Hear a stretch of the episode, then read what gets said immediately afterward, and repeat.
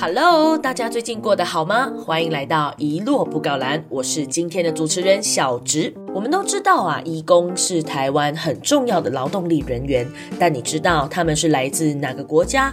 来台湾工作都从事哪些工作吗？今天的一落布告栏想要先跟大家来讨论看看，到底一般大众是否都了解越南义工在台湾总共有多少人呢？啊，比例又会是多少？那越南移工们一般在台湾都从事哪些工作呢？嗯，小芝，我今天特别收集到一些社会民众的看法，我们先来听听看大家都怎么说吧。嗯，我印象中大概是二十万左右，然后他们大概从事的工作的话，嗯，会是制造业或是打一些零工吧。我觉得是照顾老人，或是是指他来台湾吗？做料理吧。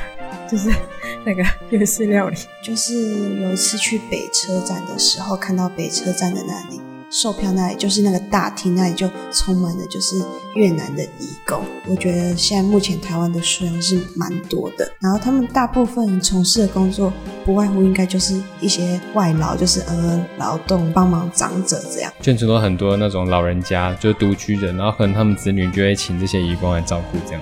我有点不太清楚到底有多少，但是我觉得应该工业区的周围应该会蛮多义工会住在附近。越南义工，我想一下，应该大概应该十十五到二十万人吧。通常是在工厂上班的厂工，然后也有少部分的看护。我不确定确切是什么，可能两千。万里面的几个，但是应该就是蛮蛮多。呃，数量多少我不知道，就是对。然后什么样的工作，就是就我的生活圈里面，我看到的大部分都是那种照顾老人的那一种。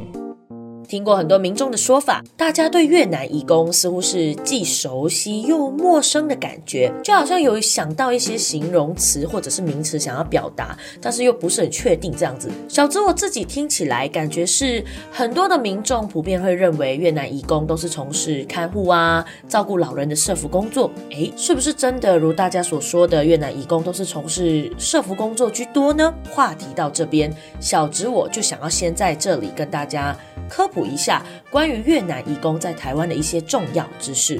在台湾呐，移工的劳动力我们可以分成产业移工跟社服移工。产业移工一般会是指说从事制造业、营建业、渔业、屠宰工作、农务等等，就是大家口中常常说的建筑工人啦、劳动工人，就是这样的意思。那正确的说法，我们会称它叫做产业移工。社服移工呢，相信大家非常的熟悉了。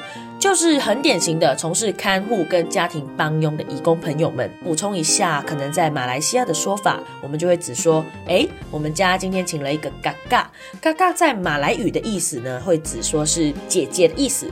那当然就会我们泛指说家里请了一个姐姐，就是请了一个看护跟家庭帮佣啦。小小的题外话，那回到我们今天的重点，根据劳动部啊，它的资料显示，截至今年一百零九年六月底，菲律宾。越南、印尼和泰国这四个国家呢的产业移工加起来呢，差不多有四十四万多名，而越南人口就占了其中的十九万多名，也是在台湾作为产业移工的最多数。那我们刚刚提到的社服移工呢，则是以印尼为最大宗。由此可见，大家其实对移工朋友们，包括他们的国家跟在台湾的常见工作呢，可能是比较不太熟悉的。其实，在台湾有来自不同国家的移工。仔细观察会发现，不同的工作也会因应国籍跟男女比例而有不同的分配。这也是小植开始认真学习跟研究东南亚议题的时候呢，有了一个小小的新收获。不知道正在收听的你们是否有跟我一样的发现或者是观察呢？欢迎有想法的你留言告诉我们。只要在 IGFB 搜寻“遗落心境”，都能找得到我们的踪影哦。今天的遗落布稿栏就到此为止，我们下期再见，拜拜。